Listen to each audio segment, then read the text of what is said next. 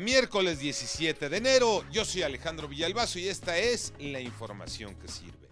Las declaraciones del presidente López Obrador tuvieron eco en varios colectivos de enfermos crónicos después de que asegurara de que la megafarmacia del bienestar no hacen falta medicamentos.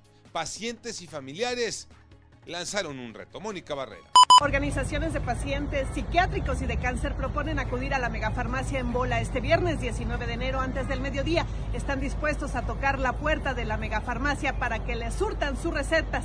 El colectivo Cero Desabasto informó que tan solo en 2022 no se surtieron efectivamente 15 millones de recetas en el sector salud.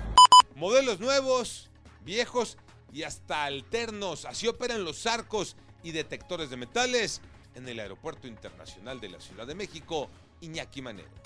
Gracias Alex, yo sé que luego se enojan, pero así es la labor periodística.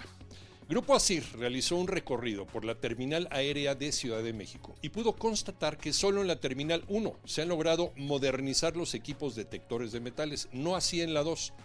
En esta última operan equipos alternos, pero solo son detectores de metales.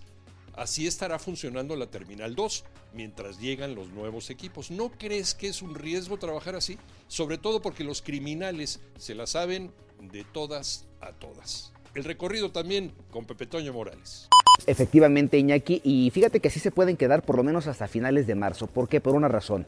Efectivamente, en el Aeropuerto Internacional de la Ciudad de México se compraron todos los equipos para su modernización, pero solo llegaron los que en este momento ya están funcionando en la Terminal 1 y por eso precisamente en la Terminal 2 solamente hay arcos detectores de metal. No obstante, las autoridades del Aeropuerto Internacional de la Ciudad de México aseguran que no está en riesgo la seguridad de los usuarios y que hasta este momento ni una sola persona ha logrado pasar estos filtros con algún artículo que esté prohibido, es decir, garantizan la seguridad de quienes usan el aeropuerto.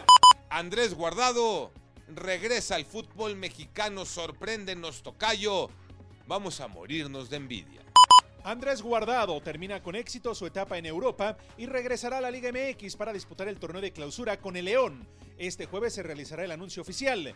Será el partido ante el Barcelona de la Liga ya en España el domingo, cuando Guardado dé el último adiós a su afición con el Betis cerrando una etapa deportiva de 17 temporadas jugando en el viejo continente, vistiendo playeras como la del Deportivo La Coruña, Valencia, Bayer Leverkusen, PSV y el Real Betis, donde en los últimos dos portó el gafete de capitán.